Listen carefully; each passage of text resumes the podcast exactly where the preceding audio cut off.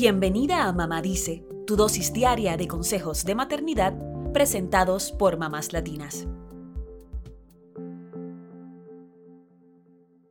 En este Día Mundial de la Salud Mental Materna, necesitamos enfocarnos en ese tsunami de emociones que trae el embarazo y el posterior nacimiento de un bebé. Desde entusiasmo y alegría hasta temores y ansiedad, podemos pasar por todos estos sentimientos en un solo día. La mayoría de las mamás experimentamos baby blues después del parto, como cambios del estado de ánimo, ataques de llanto, ansiedad y dificultades para dormir. Este sentimiento constante de melancolía suele aparecer entre dos y tres días después del parto y puede durar hasta dos semanas. Pero hay otras mamás que sufren depresión duradera. El malestar se instala como una nube negra encima de sus cabezas y en casos extremos puede aparecer un trastorno muy grave llamado psicosis posparto.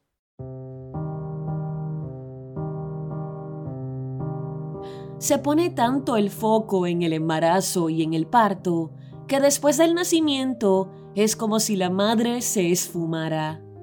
Hablamos muy poco de lo que pasa por su mente esos primeros días y semanas del posparto, pero el no atenderlo puede llegar a ser peligroso y hasta mortal.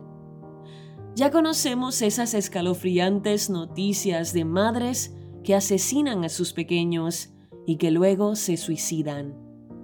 Como Kimberly Bolaños, una mujer de Chicago que mató a su bebé de cinco meses porque creía que así lo estaba salvando de ser secuestrado y torturado. O el resonante caso de Andrea Yates, quien ahogó a sus cinco hijos en su hogar en Houston en el 2001. Una se pregunta, ¿qué pasó con ellas para llevarlas al extremo de cometer semejantes crímenes? La psicosis posparto puede ofrecer una explicación.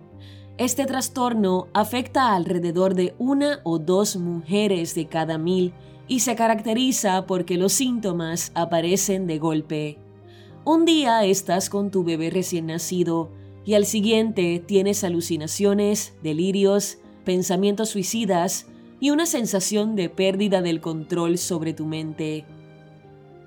Tal como explica el sitio de la Sociedad Marce de España, el miedo a dañar al bebé o a que le sea arrebatado lleva a muchas mujeres a desconfiar de sus seres queridos y a esconder los síntomas.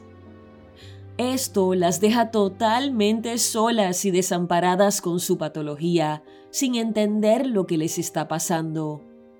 En un estudio citado por la misma sociedad, las mujeres consultadas dijeron que nadie les había informado sobre este trastorno.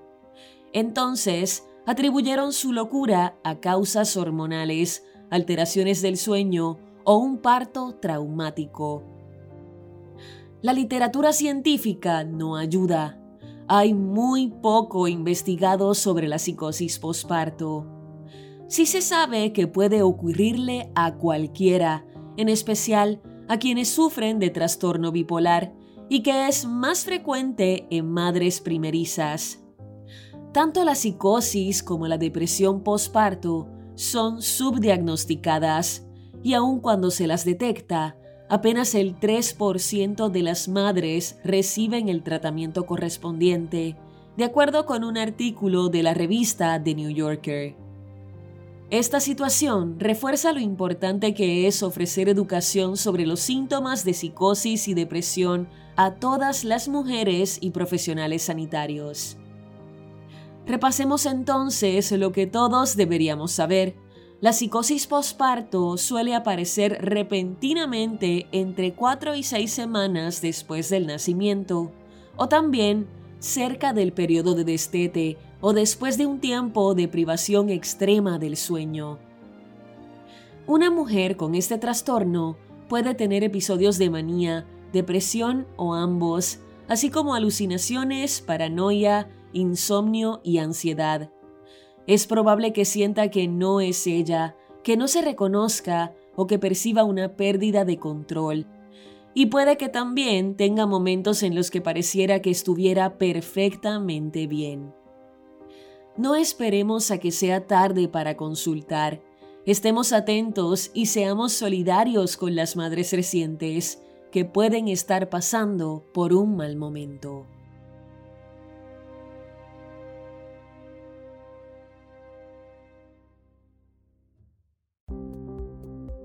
Eso es todo por hoy. Acompáñanos mañana con más consejitos aquí en Mamá Dice y síguenos en mamáslatinas.com, Mamás Latinas en Instagram y Facebook y Mamás Latinas USA en Twitter.